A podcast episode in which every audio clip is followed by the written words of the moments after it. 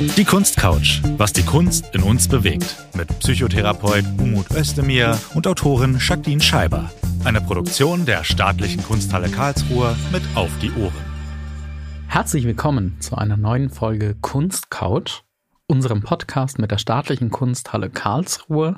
Ich sage unser, denn wir sind Jacqueline Scheiber, Autorin, studierte Sozialarbeiterin, Influencerin und mir, Umut Özdemir. Ich bin Diplompsychologe, Psychotherapeut, Dozent, Autor und das heutige Thema, boah, ist schon ein schweres Thema, muss ich zugeben, Jacqueline. Es geht nämlich um Gewalt. Und weil wir heute über sehr explizite Gewalt sprechen und nachdem wir mit der staatlichen Kunsthalle Karlsruhe da sind, haben wir auch explizites Bildmaterial mitgebracht. Möchten wir noch mal kurz darauf hinweisen, wenn du zuhörst, von Gewalt betroffen bist oder dich das Thema einfach auch aufwühlt, was total verständlich wäre, dann möchten wir eine kleine Trigger Warning aussprechen und die raten, die Folge nur mit jemandem gemeinsam zu hören oder im Anschluss mit jemandem drüber zu sprechen. Gewalt ist ein omnipräsentes Thema, vor allem in meinem Leben als Frau auch in meinem Leben als Sozialarbeiterin. Und ich habe, als ich mich auf die Folge vorbereitet habe, sehr viel nochmal intensiv über das Thema Gewalt nachgedacht und bin auf einen Satz in mir gestoßen, den ich ganz, ganz wichtig finde und deswegen vorne anstellen möchte. Vor Gewalt kann man sich nicht bewahren. Ich glaube, es ist ein Irrglaube zu denken, dass man irgendwelche Maßnahmen ergreifen kann, um sich von Gewalt zu befreien oder Gewalt auch vermeiden zu können, weil das ein allgegenwärtiges, zu jedem Zeitpunkt mögliches Szenario ist. Ja, ich habe beim Berliner Krisendienst, aber auch jetzt als Psychotherapeut immer wieder von Gewalt betroffener Menschen Je nachdem, welche Art von Gewalt das ist, zieht sich das durch alle Schichten. Welche Formen von Gewalt gibt es denn? Wir haben physische, also körperliche Gewalt, wir haben psychische Gewalt, auch durchaus da dabei verbale Gewalt. Wir haben Gewalterfahrungen im Kontext von Flucht, von Migration, in Partnerschaften, in Ehe, in Familien, auf der Arbeit, Mobbing ist auch eine Form von Gewalt. Und wir haben aber auch zum Beispiel queerfeindliche Übergriffe. Das ist auch eine Form von Gewalt. Gewalt kann sich durch jede Schicht sehen, kann mit jedem anderen Thema mit verknüpft sein. Und deshalb kann das uns alle betreffen. Statistisch gesehen haben wir Menschen oder Gruppen, die häufiger von Gewalt betroffen sind oder die ein größeres Risiko haben, von Gewalt betroffen zu sein. Und denen werden wir uns heute auch ein bisschen widmen. Wir steigen gleich mit einem Bild ein, das wirklich schaudrig ist. Ich habe vor mir den Max Klinger liegen und das Bild ist betitelt mit Mord und Entführung. Und ungelogen, ich habe das angeschaut und ich war sofort angespannt, weil hier liegt ganz prominent in der unteren Bildhälfte eine nackte, ermordete und gleichzeitig, darüber werden wir auch noch sprechen, sehr sexualisierte Darstellung einer Frau. Dahinter ist ein Mann auf einem Pferd. Wir befinden uns im Jahr 1915, da ist man noch mit Pferden geritten. Und während er auf dem Pferd die Szene verlässt, sieht man, wie er eine zweite Frau vergewaltigt. Dass der Künstler Max Klinger sein Kunstwerk selbst als Märchen betitelt, macht das Dargestellte nicht weniger brutal. Die Radierung, Mord und Entführung ist Teil einer Bilderfolge, die mit 46 einzelnen Blättern eine verworrene Liebesgeschichte zeigt. Es geht um eine junge, schöne Frau, die gefährliche Abenteuer erlebt. Die Motive entspringen der Fantasie von Max Klinger und drehen sich um Götter und Menschen, Märchen und Wirklichkeit, Gewalt und Erotik. Dabei überlässt es der Künstler uns Betrachterinnen selbst, die Geschichten in Worte zu fassen. Bis auf die Titel gibt Klinger keine weiteren Hinweise auf die Bedeutung seiner Bilderzyklen. Auch wenn es sich bei den Bildern um reine Fantasiegestalten handelt, könnten die brutalen Gewalteinwirkungen von Vergewaltigung und Mord Bezug nehmen auf Kriegsverbrechen. Schließlich entstand das Blatt 1915, also mitten im Ersten Weltkrieg. Andere Stimmen in der Forschung hingegen deuten das Verbrechen als einen Mord aus Liebe. Den soll der ältere Herr in Auftrag gegeben haben, der neben dem reitenden Mann zu sehen ist, den Jacqueline bereits treffend beschrieben hat. Dieser ältere Herr, der zum Teil als Zauberer gedeutet wurde, weist dem Reiter den Weg weg von der ermordeten Frau. Max Klingers Druckgrafiken, wie auch Mord und Entführung eine ist, waren damals so innovativ, dass der Künstler mit Größen wie Albrecht Dürer verglichen wurde. Außerdem verlieh er dem Gebiet der Grafik neue Impulse und inspirierte bedeutende Künstlerinnen. Der Zyklus Zelt, zu dem dieses Bild gehört, gilt als letzte Bilderfolge Klingers und steht für die Summe seiner Erzählkunst und Originalität, auch wenn sie für uns Betrachterinnen teils sehr verstörende Darstellungen beinhaltet. Und das bringt mich sofort an den Punkt, wie Gewalt an Frauen unter anderem, aber Gewalt allgemein in der Kunst auch dargestellt wird und von wem sie dargestellt wird. Also wir wissen einfach, dass natürlich an sich die Kunst und Kultur der letzten Jahrhunderte stark von der männlichen Perspektive geprägt war und diese gleichzeitige Fetischisierung, Sexualisierung von Gewalt, die aber hier ganz eindeutig ein Verbrechen darstellt, ist kein Problem, das nur Max Klinger hatte, sondern das zieht sich durch sehr, sehr viele Kunstwerke und auch Kunstepochen. Wir wissen ja, dass statistisch gesehen die meisten Gewalttaten, also wenn es um so sexuelle Gewalt geht, von Männern gegenüber Frauen ausgeübt werden oder verübt werden, dass Frauen statistisch gesehen häufiger betroffen sind, dass das in Partnerschaften zu viel mehr Gewalt von Männern gegenüber Frauen kommt. Andersrum, da kommen wir gleich noch drauf. Aber erstmal, wenn wir uns das anschauen, das sind gruselige Zahlen. Und diese Zahlen habe ich mitgebracht. Vielleicht können wir das auch noch mal kurz hier droppen. Diana Russell hat 1976 das erste Mal den Begriff des Femizids verwendet.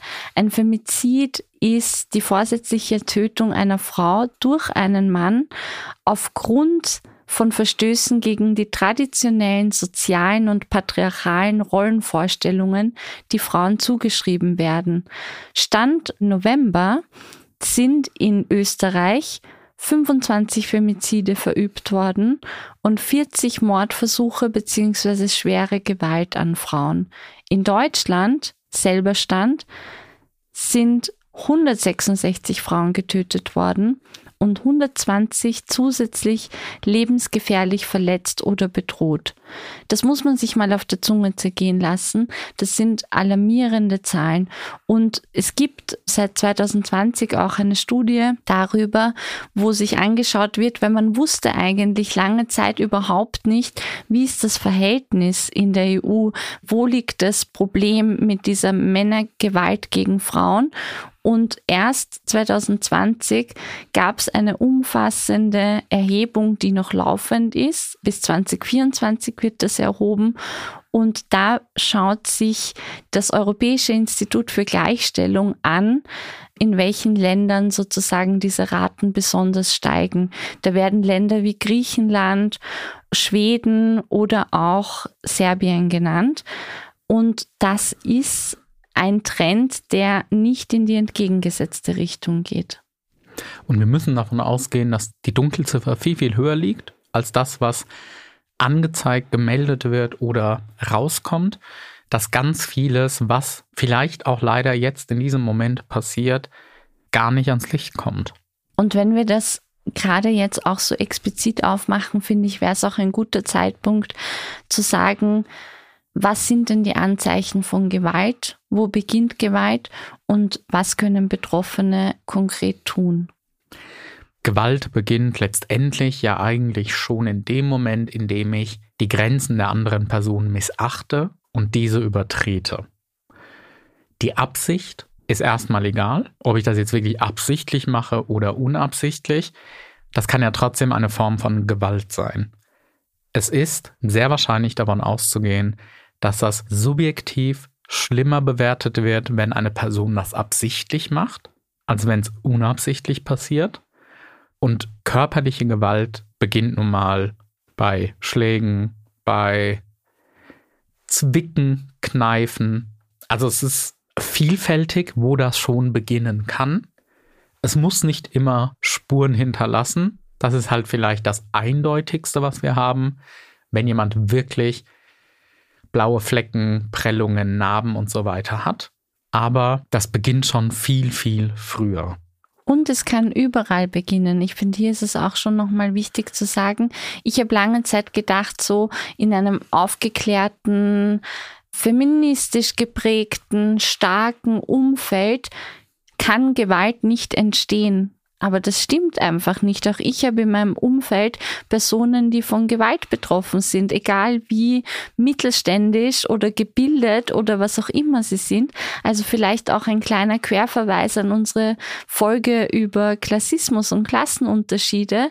Das zieht sich durch die Gesellschaft.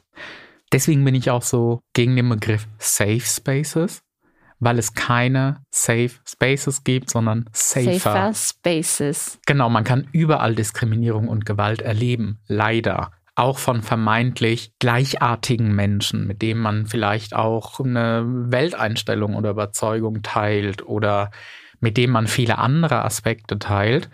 Und es kann dennoch sein, dass das passiert weil sich Menschen vielleicht nicht darüber bewusst sind, weil Menschen absichtlich einem schaden wollen, weil Menschen aber auch es vielleicht selber gar nicht anders kennen, weil sie in einem Umfeld aufgewachsen sind, in dem das sehr normalisiert ist, dass man quasi Meinungsverschiedenheiten körperlich klärt, in Anführungszeichen, dass man die vermeintlich dadurch lösen könne.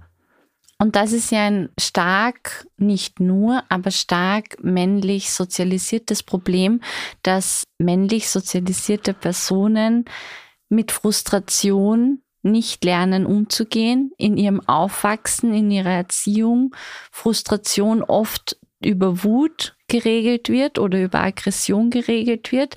Man weiß das aus der Elementarpädagogik, wie wichtig es ist, dass das Fördern von Emotionen ausleben, vor allem in der Bubenarbeit ganz, ganz wichtig ist. Es gibt eine Studie, die sagt, ab dem siebten Lebensjahr hören Jungs zu einem großen Teil signifikant mehr auf zu weinen, wenn sie traurig sind, sondern sie werden stattdessen wütend. Und deswegen glaube ich, ist das auch ein Ansatz, mit dem ich sehr resoniere, nämlich wirklich das Problem bei der Wurzel zu packen und zu sagen, wir müssen anfangen, junge Kinder zu sozialisieren in eine Richtung, in denen sie auch mit Widerstand und mit Unmut und mit Irritation umgehen lernen und auch eine Frustrationstoleranz entwickeln. Kannst du vielleicht für unsere Zuhörerinnen und Zuhörer kurz erklären, was Frustrationstoleranz ist? Von Frustrationstoleranz sprechen wir, wenn etwas nicht gelingt, man etwas nicht hinbekommt, etwas nicht schafft. Das kann schon beginnen bei zum Beispiel Hausaufgaben, ich verstehe den Stoff nicht, oder aber auch Frustration entsteht auch, wenn mir ähm, Puzzle nicht gelingt oder aber eben, wenn andere Menschen nicht so sind, wie ich das gerne hätte oder mir widersprechen. Und dass man da dann toleranter wird, also das aushält, das lernt auszuhalten, dass das nun mal so ist im das Leben. Ist ja eine Anspannung auch. Ich finde so, wenn mich ja. was total ärgert oder wenn dieser Turm umfällt, an dem ich irgendwie eine halbe Stunde gebaut hat, dann bin ich in einem Erregungszustand. Und diese Anspannung, die muss ich ja irgendwo hinkanalisieren. Aber stattdessen, dass ich diesen Turm umfetz und vielleicht noch alle um mich herum mit einem Bauklotz treffe, muss ich einen Weg finden, wie ich diese Anspannung anders lokalisiere. Ja, und manche Menschen glauben, dass man das rauslassen dürfe an anderen Menschen, vermeintlich Verursachenden. Und das ist total faszinierend, möchte ich fast schon sagen, aber auf so eine negative Art und Weise. Die Zahlen zeigen ja, dass in Partnerschaften von Männern gegenüber Frauen durchaus schlimmste Sachen passieren. Was aber dann ja in totalem Gegensatz und Widerspruch steht bei diesem Männlichkeitsbild zu dem Spruch, ein Mann schlägt ja aber eine Frau eigentlich nicht. Also da gibt es ja einen absoluten krassesten Widerspruch, dass das mit einem Männlichkeitsbild gar nicht zu vereinbaren ist, aber gleichzeitig dann doch zu Hause gemacht wird. Ja, das ist halt auch die große Diskrepanz. Wir wissen ja, dass der gefährlichste Ort für Frauen die eigenen vier Wände sind. Was auch ein nicht so ungefährlicher Ort ist, ist tatsächlich der öffentliche Raum. Es gibt in der Raumplanung, in der Stadtplanung, also Raumplanung ist ein anderes Wort für Stadtplanung, Ideen und Ansätze dazu, wie man eigentlich Städte auch gestalten kann, damit sie weniger Gewalttaten ermöglichen und vor allem auch Frauen schützen. Und jetzt bin ich natürlich heute ganz stolz, den lieben Zuhörerinnen und Zuhörern zu sagen, dass Wien, die Stadt, aus der ich komme, die schönste Stadt der Welt, ein Vorreiter in Sachen Stadtplanung und auch feministischer Stadtplanung ist.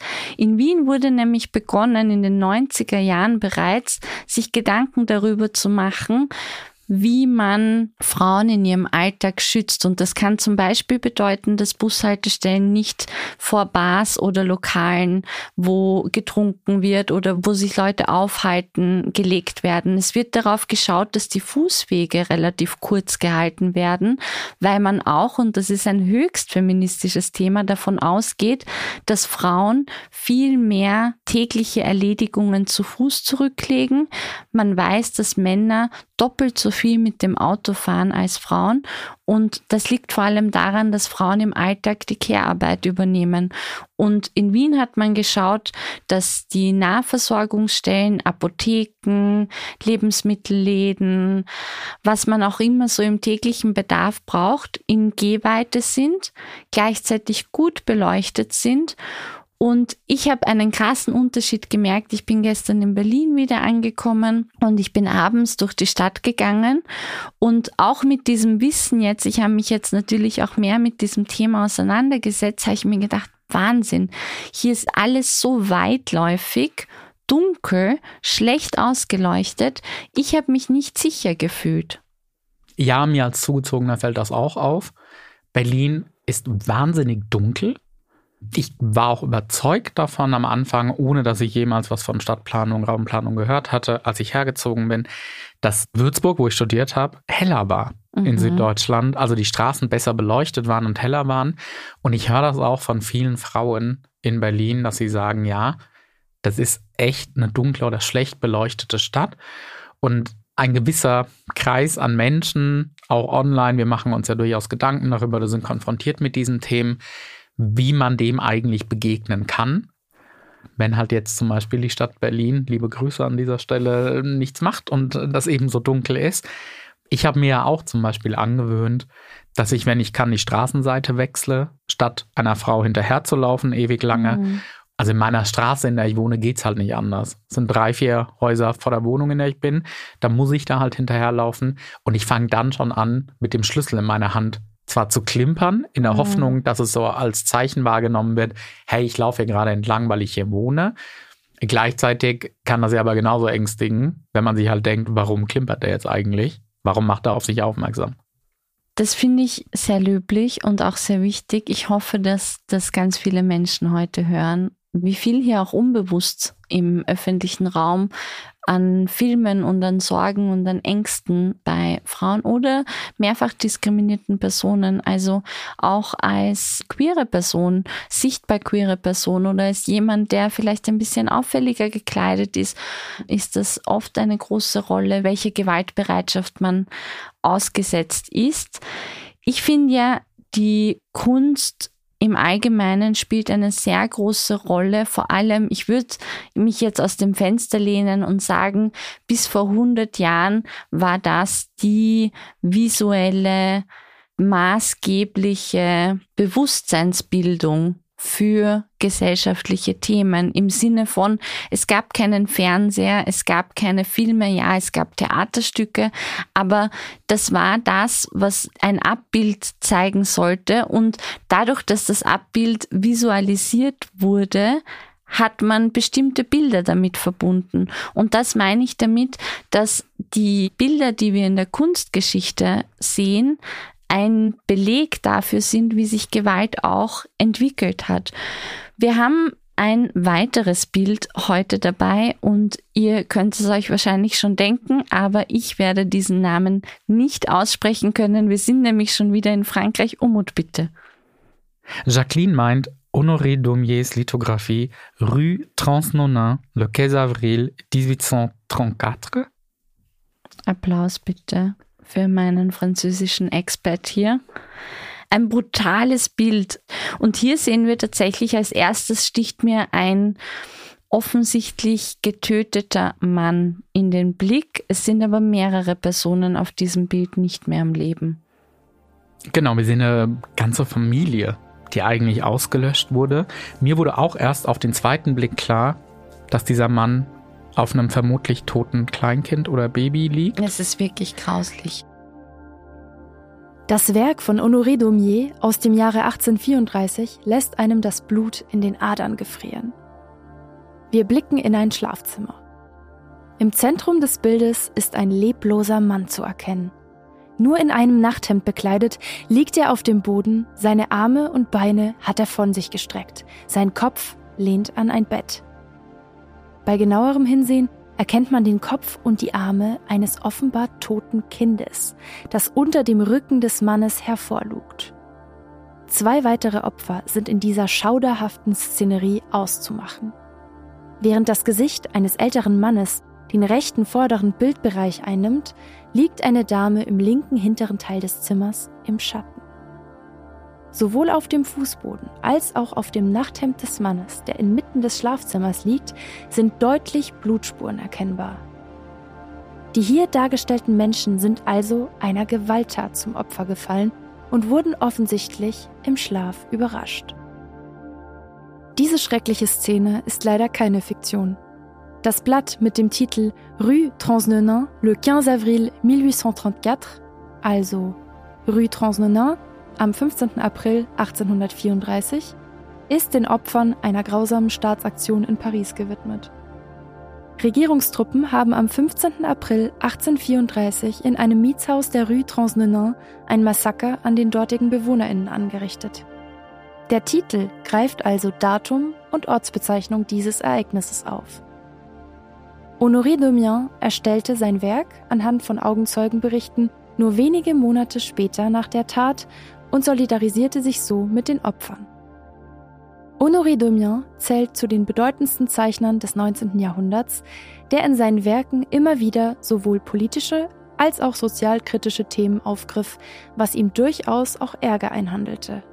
So brachte ihn die Erscheinung einer Karikatur des Königs Louis Philippe 1832 für ein paar Monate ins Gefängnis.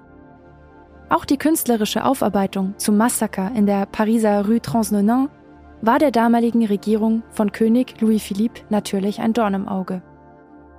Es wurden daher Zensurgesetze erlassen, die jede politische Karikatur oder kritische Äußerung gegenüber der Monarchie verboten haben. Die Blätter zu Rue Transnonain le 15 avril 1834 wurden daher nach der Veröffentlichung beschlagnahmt und es blieben nur wenige bereits versendete Exemplare erhalten. Und ist es nicht so, ich habe das mal gelesen, dass Frauen Gewalt oft gegen Kinder oder alte Menschen ausüben? Oh, das weiß ich nicht. Da will ich mich auch gar nicht aus dem Fenster lehnen und sagen ja oder nein. Das wäre halt die Frage, ob das dann sozusagen im häuslichen Kontext als familiäre Gewalt stattfindet und weniger Zeugen hat, zum Beispiel. Ob das dann dadurch passieren kann oder ob da vielleicht auch ein Stück weit Überforderung mit eine Rolle spielt. Ich habe da in der Nähe mal gewohnt von so einem Kindererziehungsberatungszentrum, was auch immer, hier in Berlin. Und da waren im Schaufenster dort dann immer diese Plakate mit, dass man Kinder nicht schütteln soll. Mhm. Was total gruselig ist, weil das ja wirklich tödliche Folgen haben kann. Und Menschen das ja ganz oft auch aus einer Überforderung heraus machen weil sie zu wenig geschlafen haben, zu gestresst sind, nicht mehr irgendwie auf das Leben klarkommen, zu viel Verantwortung haben. Ja, und auch wieder mit einer Frustration konfrontiert sind oder mit einer, mit einer Enge konfrontiert sind. Und wahrscheinlich keinen Raum finden, wo sie das mal ansprechen dürfen, zugeben dürfen und sich Unterstützung holen dürfen. Weil, also auf eine perfide Art und Weise ist das ja vielleicht immer mal wieder Gemeinsamkeit von Menschen, die Gewalt ausüben, dass sie keinen Raum, quasi keine Möglichkeit haben, ihre eigenen Unsicherheiten zu besprechen oder zuzugeben. Da muss man jetzt unterscheiden, Menschen, die Gewalttaten ausüben, das kann natürlich verschiedenste Gründe haben. Und sind per se nicht psychisch krank aber genau. können natürlich auch psychisch labil oder erkrankt sein. Ich ja. bin jetzt nicht die Person mit den prozentuellen Beteiligungen, aber ich würde jetzt aus meiner Erfahrung davon ausgehen, dass eine labile Psyche oder eine erkrankte Psyche gewaltbereiter ist als eine stabile und ausgeglichene Psyche. Ich würde sagen, das kommt darauf an, welche Diagnose und welche Form von Gewalt. Weil es gibt auch psychische Diagnosen, da richtet sich die Gewalt gegen sich selbst mhm. und man übt auch Gewalt gegen sich selbst und den eigenen Körper aus. Es kann aber auch sein, also jetzt die krasseste Form wahrscheinlich, was Menschen so im Kopf haben, ist eine dissoziale Persönlichkeitsstörung, dass man der festen Überzeugung und Einstellung ist, Gesetze gelten für einen nicht, Regeln, gesellschaftliche Regeln, Normen, Werte gelten für einen nicht, man darf das alles übertreten und auch andere Menschen sind weniger wert und so. Also medial sieht man immer die NarzisstInnen mhm. oder darüber wird gesprochen. Aber wir gehen davon aus, dass unter inhaftierten Menschen die dissoziale Persönlichkeitsstörung eigentlich sehr stark vertreten ist. Mhm. Also man kann sich ja vorstellen, wegen welchen schlimmsten Sachen Menschen im Gefängnis sitzen und verurteilt wurden. Das ist so ein bisschen die dissoziale Persönlichkeitsstörung, dass man diese Regeln übertritt und eben der Meinung ist, das gilt für mich nicht, ich darf mich darüber hinwegsetzen. Und es kann aber auch sein, dass man andere psychische Diagnosen hat, die quasi so eine Art Kurzschluss auch mhm. machen können und man deswegen gewalttätig ist, aber, und das ist mir wichtig zu sagen, damit das nicht so wirkt, als würden wir jetzt hier irgendwas verharmlosen oder irgendwie Entschuldigung, Ausreden suchen. Ich wüsste nicht, dass irgendwo in der polizeilichen Kriminalstatistik auftaucht, dass die TäterInnen bei Femiziden vermehrt eine psychische Diagnose gehabt hätten. Mm, nein, nein. Also es ist auch genau ein sehr strukturelles Problem. Und ich habe jetzt, als du gesprochen hast, darüber nachgedacht, wenn wir jetzt die ersten beiden Bilder miteinander vergleichen würden und das auf heute ummünzen würden und wir würden sagen, der Klinger ist eine Tat, die dargestellt wird und über die in der Zeitung berichtet wird und dieses französische Bild, das ich nicht nochmal ausspreche, von dem wir alle wissen, wie es heißt, oder ihr könnt es nachschauen in unseren Shownotes, ist ein anderer Zeitungsbericht, dann würde hier beim Klinger stehen Beziehungstat. Liebesdrama. Und beim anderen würde stehen vielleicht blutrünstiger Familienmord oder schreckliche Gewalttat. Also es gibt einfach ein gesamtgesellschaftliches Problem, wie Gewalt auch in den Medien differenziert dargestellt wird und zu einer Verharmlosung führt, weil das ist kein Liebesdrama, das ist keine Eifersuchts- oder Beziehungstat, das ist genauso ein Mord, wie es ein Mord ist, wenn eine ganze Familie ausgelöscht wird. Absolut. Und an der Stelle will ich auch explizit aussprechen, dass es mich in dem Zusammenhang auch richtig ankotzt, wenn Menschen dann sagen, ja, aber warum hat sie ihn denn nicht verlassen? Naja, also entschuldige mal, wenn das irgendwie einfach machbar gewesen wäre oder wenn die Frau sich sicher genug gefühlt hätte, dass sie danach nicht mit schlimmen Folgen rechnen muss, nicht mit einem Mord rechnen muss, dann hätte sie das wohl gemacht. Also es gibt ja immer noch wirtschaftliche Abhängigkeit, es mhm. gibt Bedrohung, Einschüchterung. Noch schlimmer, wenn Kinder im Spiel sind, das ist auch oft ein Druckmittel. Genau, ich werde dir die Kinder wegnehmen oder oder. Und das Problem ist da, dass das intermittierend stattfindet, Was würden wir in der Psychologie sagen. man kann quasi nicht voraussagen, wann die Gewalt passieren wird, dass man quasi in dem Kopf der betroffenen Person sozusagen nicht weiß, wann habe ich was falsch gemacht. Mhm. Achtung, Spoiler, du hast nie irgendwas falsch gemacht. Also es gibt nichts, was einfach Gewalt rechtfertigt. Aber dass es nicht vorhersagbar ist, wann die Gewalt stattfinden wird. Deswegen rechnet man eigentlich immer mit Gewalt und man landet im schlimmsten Falle irgendwann in der erlernten Hilflosigkeit. Mhm. Dass man sich selber die Schuld dafür gibt, dass man irgendwann vielleicht auch denkt, ich habe das auch verdient, denn die Person, die redet mir das ja ein. Poppsychologie nennt das auch Gaslighting, dass einem selbst die Schuld gegeben wird, dass einem Dinge eingeredet werden, die man falsch gemacht hätte, vermeintlich.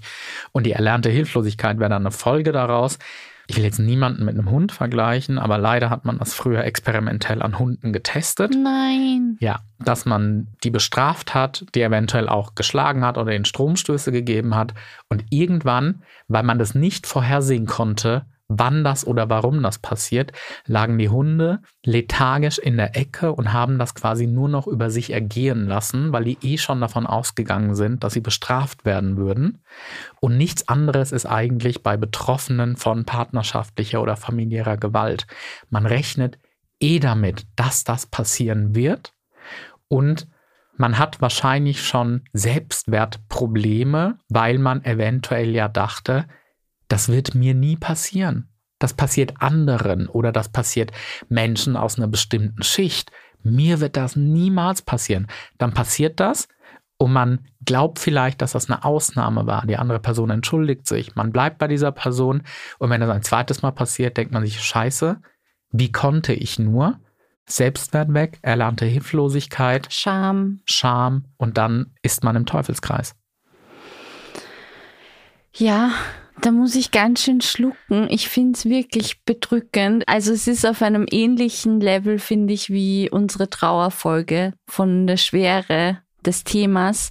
Und trotzdem ist es umso wichtiger, wenn ich jetzt betroffen bin von Gewalt, ist es, finde ich, extrem wichtig, dass wir uns Menschen anvertrauen, dass es Orte gibt, an denen wir uns über unsere Erfahrungen austauschen können. Ich habe selber in meinem persönlichen Umfeld miterlebt, wie wichtig das ist. Und du hast gerade von Gaslighting gesprochen. Der Begriff bezieht sich auf einen Film, wo ein Mann in einer Beziehung mit einer Frau ist und die Gaslampe anlässt und die Frau sagt immer, du hast die Gaslampe angelassen und er sagt dir, nein, die ist aus. Und irgendwann glaubt sie ihrer eigenen Wahrnehmung nicht mehr. Und darauf will ich hinaus. Wenn wir bemerken, dass wir in irgendeiner Form auch psychischer Gewalt ausgesetzt sind, weil da beginnt es oft, wenn uns jemand unsere Wahrnehmung abspricht, wenn jemand unsere Grenzen nicht respektiert, auch verbal nicht respektiert, ist es wahnsinnig wichtig, dass wir mit anderen Menschen drüber sprechen. Es gibt sehr, sehr viele Stellen, an die man sich anonym und telefonisch kostenlos melden kann. Und darüber hinaus gibt es auch in Österreich und Deutschland spezialisierte Beratungsstellen, die wir euch sehr gerne verlinken werden. Leider ist das eben der Punkt, dass man die Verantwortung an Betroffene zurückschieben muss, mhm. fast schon, so traurig das ist. Wir wissen, dass Gewalt eher aufgedeckt wird, wenn man in einem Umfeld lebt, wo noch enge Nachbarschaft ausgelebt wird. Also dass man quasi so ein bisschen miteinander ein Auge aufeinander hat? Also hilfreich ist es ja, wie du gesagt hast, wenn man Menschen um sich herum hat oder vielleicht auch, wenn eben diese Nachbarschaftsnetzwerke aktiv sind und die Menschen aufeinander schauen. Aber wenn ich jetzt als Nachbarin mitbekomme, dass nebenan Gewalt ausgeübt wird, was kann ich da tun? Erstmal muss ja eine Art von Beziehung da sein weil es sehr wahrscheinlich am hilfreichsten ist, wenn man unter vier Augen reden kann. Also dass der Mann nicht Verdacht schöpft, warum reden die jetzt oder warum hat die oder der meine Frau eingeladen.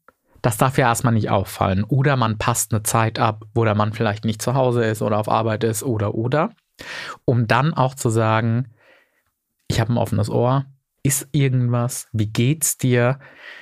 Ich befürchte, dass man Menschen eher verschreckt, wenn man sagt, ich kriege da so Dinge mit, weil dann wieder Scham aufkommt, dann will die Person das Thema vielleicht ganz schnell zumachen und wegpacken, sondern dass man einfach offen sagt, ich mache mir vielleicht auch Sorgen oder ich habe gehört das. Also dass man einfach signalisiert, man hat ein offenes Ohr, es gibt Möglichkeiten, man kann unterstützen. Und das ist, glaube ich, schon für viele richtig, richtig viel wert. Ich möchte dem noch hinzufügen, weil ich es oft erlebt habe, dass ich mir gedacht habe, boah, ich höre irgendwie irgendwo im Haus einen total lauten Streit oder so Schreiereien. Und ich habe nicht einmal und nicht zweimal eine Freundin angerufen und habe gesagt, boah, soll ich jetzt die Polizei rufen? Was mache ich jetzt? Und ich war mir sehr lange unsicher und heute würde ich aus meiner ganz persönlichen und sozialarbeiterischen Perspektive sagen, im Zweifel, wenn ein eskalierender oder lauter oder gewalttätiger Streit zu hören ist, immer Hilfe holen, weil im Zweifelsfall geht es um das Leben und die Unversehrtheit einer Person und es kann gut möglich sein, dass die betroffene Person hinterher wütend, abweisend, enttäuscht ist, dass man diesen Schritt gemacht hat, aber das fällt für mich unter erste Hilfe. Ja, und Täter, Täterin kriegt dadurch die Message, wir kriegen das mit, was da passiert. Wir sehen das, wir hören das. Gleichzeitig wissen wir aber auch, in einem öffentlichen Raum kommt es ganz oft zum sogenannten Bystander-Effekt. Je mehr ZeugInnen von Gewalt oder ähnlichem anwesend sind, desto geringer ist die Wahrscheinlichkeit, dass jemand eingreift.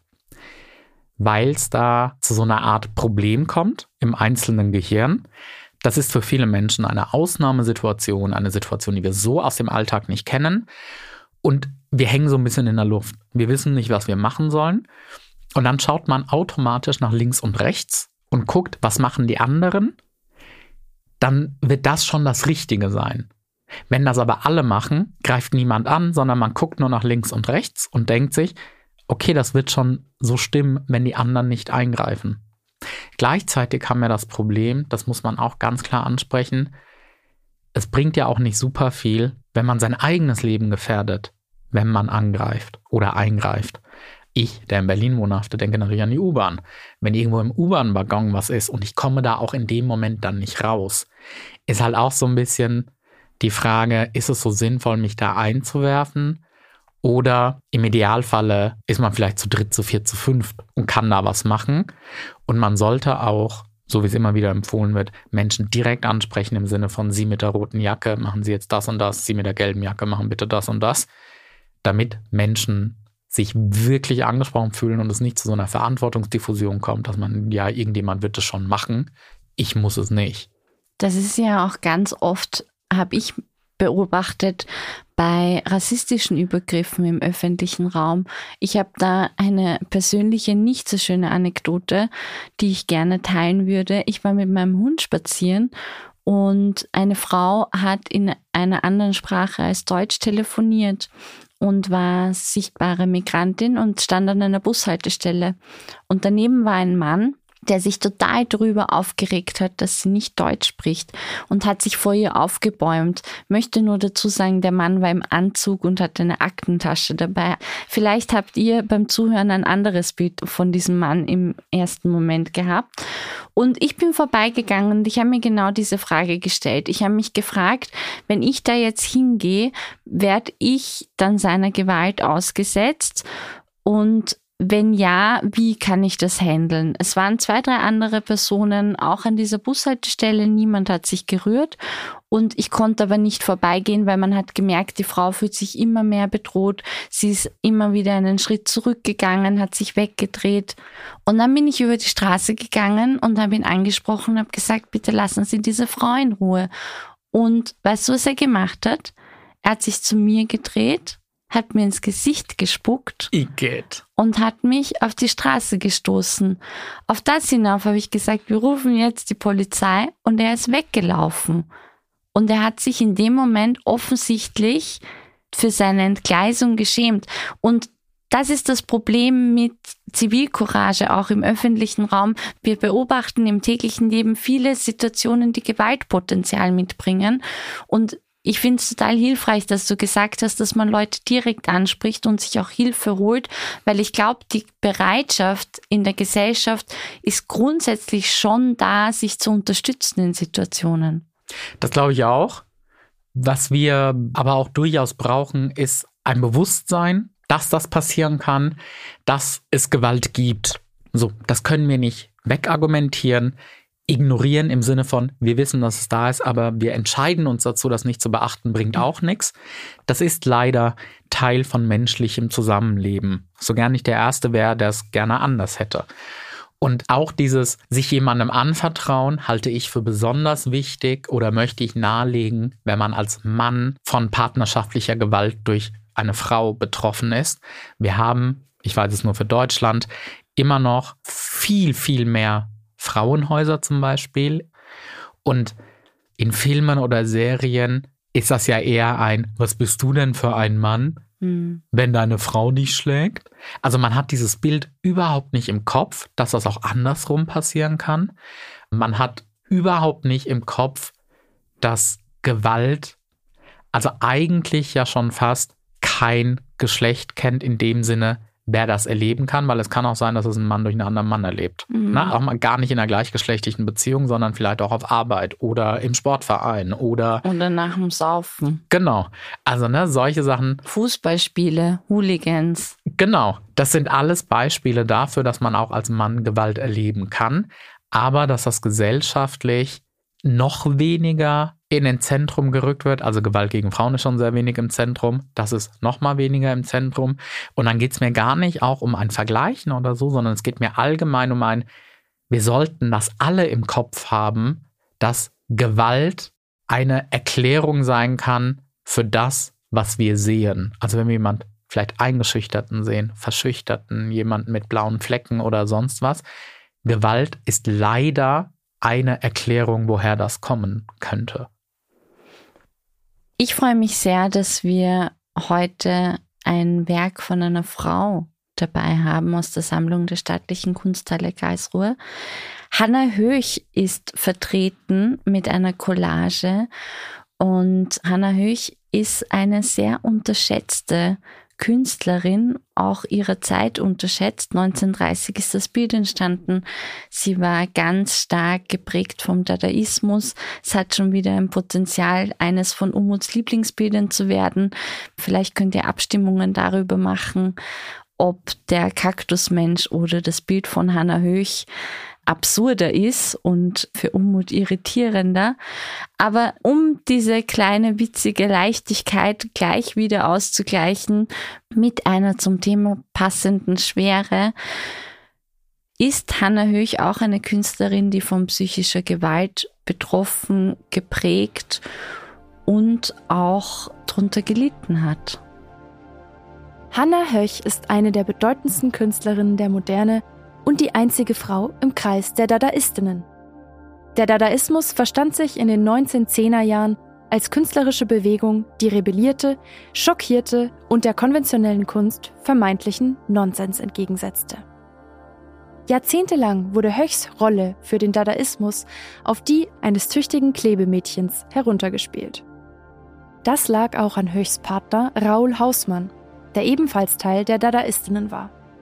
Er beschränkte ihren Kontakt zu den anderen Dadaisten und sorgte dafür, dass seine künstlerische Entwicklung an erster Stelle stand. Höch selbst konnte sich deshalb erst spät künstlerisch entwickeln. Hanna Höch lernte Hausmann bei einem Museumsbesuch kennen. Es war Liebe auf den ersten Blick. Hausmann wurde als Haudegen der Dadaisten bezeichnet. Was unterhaltsam klingt, war es keineswegs. Hausmann wollte sich trotz der Beziehung zu Höch nicht von seiner Frau und seiner Tochter trennen. Dennoch forderte Hausmann von Höch die Trennung von ihrer gutbürgerlichen Familie und ihren Werten. Hausmann folgte fanatisch einer Revolutionspsychologie, nach der Väter einen zerstörerischen Einfluss auf die Töchter haben. Nicht nur das führte zu massiven Streitigkeiten, vor denen Höch teilweise monatelang zu ihren Eltern floh. Auch das Thema des Kinderwunsches war ein ständiger Streitpunkt in der Beziehung von Hausmann und Höch. Schon in den ersten Briefkontakten wünschte sich Hausmann von Höch einen Sohn. Höch stand in diesem Aspekt für sich ein. Ein Kind wollte sie nur dann haben, wenn Hausmann sich von seiner Frau trennen und für das Kind finanziell aufkommen könnte. Dazu war Hausmann nicht bereit. Höch entschied sich auch deshalb in der siebenjährigen Beziehung zweimal für eine Abtreibung. Beide Male gegen seinen Willen und unter den damaligen noch hochgefährlichen Bedingungen. Ihren lebenslang unerfüllten Kinderwunsch thematisierte und verarbeitete Höch immer wieder in ihrer Kunst. Hausmann hatte auch immer wieder gewalttätige Ausbrüche, die er psychologisch gegenüber Höch zu relativieren versuchte. In unerträglichen Briefpassagen will er über Seiten erklären, warum er ihr gegenüber gewalttätig wurde und warum auch sie eine Schuld daran trage. Höch konnte sich trotz allem nicht endgültig von ihm lösen. Hausmann hingegen lernte 1922 eine neue Frau kennen und verließ Höch. Die beiden blieben weiterhin befreundet. Auch wenn Höch in der Liebe keine glückliche und gesunde Partnerschaft fand, verband sie zu dem Dadaisten Kurt Schwitters eine enge und lebenslange Freundschaft. Sie betonte, dass er einer der einzigen Künstler sei, der Frauen kameradschaftlich begegnen konnte. Ihm widmete sie auch das Werk Was müssen das für Bäume sein, das heute Teil der Sammlung der Kunsthalle Karlsruhe ist. In der Fotomontage sind neben einem Elefanten mit menschlichen Augen und Nasen unter anderem ein skurriler Baum zu finden, an dem Zigarren hängen. Ein Verweis auf Schwitters, der für sein Leben gerne Zigarren rauchte. Kurt Schwitters fasste die problematische Beziehung zwischen Höch und Hausmann einmal zusammen. Wenn sie ihn brauchte, war sie immer für ihn da. Sie steht stellvertretend für so viele andere, die von psychischer Gewalt betroffen waren, die eine Beziehung hatte, die man heutzutage toxische Beziehung nennen würde. Ich will auch an der Stelle nochmal sagen, toxische Beziehung. Es ist kein Begriff aus der wissenschaftlichen Psychologie. Das ist kein Fachbegriff oder sonst was. Und ich möchte auch klären, wenn wir jetzt darüber reden, ich zumindest verstehe darunter, wenn es wirklich mit Gewalt einhergeht, dass man mal eine Meinungsverschiedenheit hat oder bei einem Thema sich anschreit, ist für mich erstmal nicht eine toxische Beziehung, sondern es ist ein, naja, es kann halt nicht alles immer Friede, Freude, Eierkuchen sein oder man kann nicht immer einer Meinung sein. Toxisch verstehe ich als, es gibt mindestens psychische Gewalt im schlimmsten Falle auch physische, körperliche Gewalt. Und das taucht leider immer wieder auf oder Menschen kennen das von ihren eigenen Beziehungen. Und ich würde auch gerne aufräumen mit so einem Vorurteil. Wir wissen wissenschaftlich, ein Risikofaktor in einer gewaltvollen Beziehung zu sein, ist, dass man schon mal sowas erlebt hat. Das Vorurteil ist, ja, aber die Frau sucht sich ja immer wieder diese Männer raus. Die geht ja auch immer wieder zu diesen Männern. Nee, sondern da muss man sich das komplexere Gesamtbild anschauen. Wie waren denn die familiären Beziehungen? Wie sah es früher aus? Also vielleicht denkt diese Person, Beziehungen sind halt so. Beziehungen, mhm. da ist das normal, dass das passiert, weil diese Person gar keine anderen Beziehungserfahrungen gemacht hat. Es gab keine Korrektive und deshalb das für sich Vertraute aushält oder sich nicht trennt weil man es gar nicht anders kennt. Und deswegen landet man immer wieder in diesen Situationen. Ich glaube, das ist auch manchmal so geprägt davon, dass man denkt, so Leidenschaft unter Anführungsstrichen und wenn es so rauf und runter geht und wenn es so, wir können nicht miteinander und auch nicht ohne einander, das wird ja total romantisiert und ich kann mir vorstellen, dass das für Hannah Höch auch ein Thema war. Die hat nämlich tatsächlich eine totale Unterdrückung erfahren. Ich will gar nicht, dass der Eindruck entsteht, dass nur psychische Diagnosen der Grund sein könnten, warum man betroffen von Gewalt sein könnte. Das sind interessante Faktoren, die die Forschung herausgezogen hat. Also der Bildungsstand vom Mann zum Beispiel, wenn es partnerschaftliche Gewalt gegenüber Frauen ist, scheint gar nicht so eine Rolle zu spielen. Ah, wirklich? Sondern wie wenig der Mann verdient. Oder hm. wenn er weniger verdient als die Partnerin, dann ist es eventuell eine erhöhte Wahrscheinlichkeit. Die Fragilität. Ja, da landen wir wieder bei so einem Männlichkeitsbild. Gleichzeitig kann aber auch sein, dass so Stress und Belastung, die durch Armut verursacht werden, auch ein Grund dafür ist, dass Gewalt ausgeübt wird. Eine getrennt lebende Frau zu sein, ist auch ein Faktor, der das wahrscheinlicher macht. Gut, Eine halt getrennt lebende Frau zu sein, wie meinst du das? Quasi der Umstand, dass man sich als Frau getrennt hat von einem Mann, Mhm. erhöht schon Dass das man Risiko. gegangen ist. Ja. Genau. Mhm. Soziale Isolation, dass man kein Netz hat, an das man sich wenden kann oder das einen auffängt, das einem hilft. Und jetzt kommt das Spannende, dass wir vielleicht denken, boah, die Kunstwerke, die sind ja so verstaubt und so weiter. Hier, das von Hannah Höch ist von 1930. Aber nee, ich sehe da durchaus Parallelen zu Britney Spears. Mhm. Ihre Biografie ist rausgekommen und wenn wir Mhm. jetzt mal annehmen, dass das die Wahrheit ist, was Britney Spears da schreibt, die wurde auch zu einer Abtreibung gedrängt. Sie durfte arbeiten, könnte man sagen, im Vergleich zu Hannah Höch. Aber nein, sie musste ja arbeiten. Mhm. Und ein Satz ist total spannend. Ich habe die Biografie nicht gelesen, aber ich kenne Auszüge. Und ein Satz ist total spannend. Der Vater hatte die Vormundschaft und hat sich um medizinische Belange, aber auch Finanzen und so weiter gekümmert. Und Britney sagt, ich war so krank, dass ich keine eigenen Entscheidungen treffen durfte, aber ich war nicht krank genug für ein Arbeitsverbot, sondern sie musste immer wieder auftreten. Und das hat ihr Vater für sie beschlossen. Die Ex-Partner haben psychische Gewalt ausgeübt. Also, dass sie die Abtreibung machen musste, weil Justin Timberlake sich nicht reif genug für ein Kind gefühlt hat. Dass Federline, Kevin Federline oder so hieß er, glaube ich, der Vater ihrer Kinder, der die Kinder weggenommen hat und sie die Mhm. Monate, Wochen lang nicht sehen durfte. Also, ne, das spielt sich vor unseren Augen wieder. Und spannenderweise, was die Welt aber gemacht hat, inklusive JournalistInnen, ist, die Schuld immer wieder Britney zuzuschieben. Es gibt, ich bin so gut informiert, weil ich am Wochenende erst ein YouTube-Video darüber angeguckt habe. Es gab eine Gouverneurin der USA, die tatsächlich öffentlich gesagt hat, Britney Spears sei so ein schlechtes Vorbild Ja. für die Kinder. Wenn sie die Möglichkeit hätte, würde sie Britney Spears Ja. erschießen lassen. Das habe ich auch gehört. Ganz schlimm.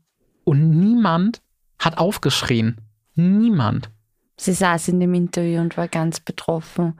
Ich finde super, dass du Britney Spears ins Spiel gebracht hast, weil ich habe noch einen Aspekt, den finde ich wir noch gar nicht so am Schirm hatten. Es gibt natürlich auch strukturelle staatliche Gewalt und sowas wie eine Vormundschaft. Bei uns zum Beispiel in Österreich, also bei uns drüben in dem kleinen Land, hat das auch Besachwaltung geheißen. Bis vor zwei, drei Jahren, glaube ich, wurde das Gesetz geändert.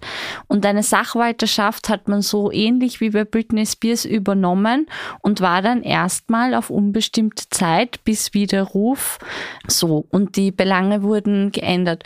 Und da hat man festgestellt, dass auch in dieser strukturellen Vormundschaft ganz viel Potenzial für Gewalt und Missbrauch steckt, so dass in Österreich tatsächlich 2017 war es, ist doch schon länger her, 2017 das Erwachsenenschutzgesetz geändert wurde und eine Maßnahme eingeführt wurde, dass einmal jährlich von einer unabhängigen Stelle die Vormundschaft geklärt wird und geprüft wird und geschaut wird, ob sie noch nötig ist. Und man auch dazu übergegangen ist, dass man die einzelnen Bereiche, die eine Sachwalterschaft mitbringen, also Finanzen, Gesundheit etc., nicht einer Person gibt, sondern dass das mehrere Parteien übernehmen.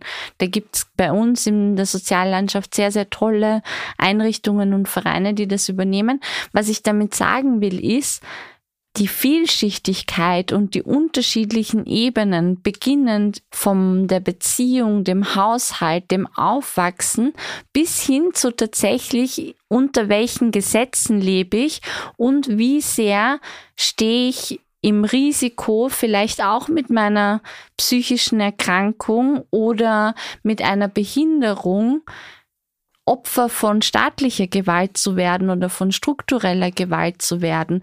Wie ausgesetzt bin ich aufgrund meines Aussehens oder Anfeindungen, rassistischen Anfeindungen, queerfeindlichen Anfeindungen dem ausgesetzt, dass ich Gewalt erfahre und die Wahrscheinlichkeit dafür sehr, sehr hoch ist? Das finde ich sehr wichtig, dass du das erwähnst. Also wir haben einfach unterschiedlichste Formen von Gewalt. Gewalt kann staatlich strukturell sein. Gewalt zwischen Menschen oder Einzelparteien kann körperlich oder psychisch sein. Männer können Opfer von Gewalt sein, auch durch ihre Partnerin, aber es sind immer noch zahlenmäßig viel, viel mehr, dass Frauen Gewalt oder gar Morde durch Männer erfahren. Und wir haben durch die Jahrhunderte Gewaltdarstellungen auch in der Kunst. Niemand muss sich schämen, wenn er oder sie von Gewalt betroffen ist. Niemand muss denken, er oder sie wäre alleine. Es gibt immer einen Weg daraus. Wenn man im öffentlichen Raum etwas befürchtet, es gibt das Heimwegtelefon, wo man ständig auf dem Nachhauseweg mit jemandem anonymen telefoniert und immer wieder auch Standort durchgibt, wo man gerade ist. Es gibt Möglichkeiten, sich an Hilfetelefone zu wenden, sich Informationen einzuholen. Es gibt Möglichkeiten, in Frauenhäuser zum Beispiel zu kommen. Der erste, schwerste Schritt ist vermutlich, A, sich einzugestehen, dass man selber von Gewalt leider betroffen ist und B, sich zu überwinden, sich irgendwo zu melden, weil das wahrscheinlich ganz oft auch mit Angst um eigenes Wohlergehen, Leib und Leben einhergeht. Und mit Konsequenzen verbunden ist. Das ist so wichtig, was du gesagt hast. Ich habe einen kleinen Zusatz. Ich finde, wir unterschätzen, wie viel Ermächtigung und Einsicht es uns geben kann, wenn wir die Systeme und die Methodik hinter Gewalt erkennen. Also als eine Person, die von psychischer Gewalt betroffen ist und die vielleicht noch nie diesen Begriff gehört hat oder gar nicht weiß, was ist das überhaupt. Und dann irgendwo hört, liest, aufschnappt, ah, psychische Gewalt ist, wenn mich mein Partner immer wieder beschimpft oder wenn er meinen Selbstwert runterspielt oder wenn er sagt, boah, du bist für das zu dumm und für das zu dumm und das kannst du nicht, dann erfahre ich auf einmal und dann bekommt diese Dynamik einen Namen und einen Hintergrund und das hilft Betroffenen, glaube ich, auch, das zu artikulieren und einen Weg zu finden, damit umzugehen. Ich möchte euch mitgeben, das war eine sehr, sehr, sehr schwere Folge, aber eine unfassbar wichtige. Und ich würde mir wünschen, dass wir uns solidarisieren, dass wir füreinander da sind, dass wir aufmerksam sind und den Blick dahin wenden, wo gern die Tür zugemacht wird und wo die Vorhänge zugezogen werden. Schaut vielleicht mal, ob ihr in eurem Umfeld bemerkt, wenn jemand über einen längeren Zeitraum auch sehr stark in sich gekehrt ist oder sehr schreckhaft ist. Das können alles Anzeichen sein. Und im besten Fall werden sie entkräftigt und im schlimmsten Fall wart ihr aufmerksam und habt geholfen. Wenn ihr in der heutigen Folge Dinge erfahren habt, die ihr wichtig fandet oder die euch in irgendeiner Form Einsicht in ein sehr tabuisiertes, aber omnipräsentes Thema gegeben habt, dann würden wir uns freuen, wenn ihr unsere Arbeit damit unterstützt und uns eine gute Bewertung hinterlasst oder es weiter sagt. Wir würden uns wünschen, dass viele Leute das hören, was wir heute besprochen haben und sich darüber informieren. Die Kunstcouch, was die Kunst in uns bewegt. Mit Psychotherapeut Umut Özdemir und Autorin Jacqueline Scheiber. Eine Produktion der Staatlichen Kunsthalle Karlsruhe mit Auf die Ohren.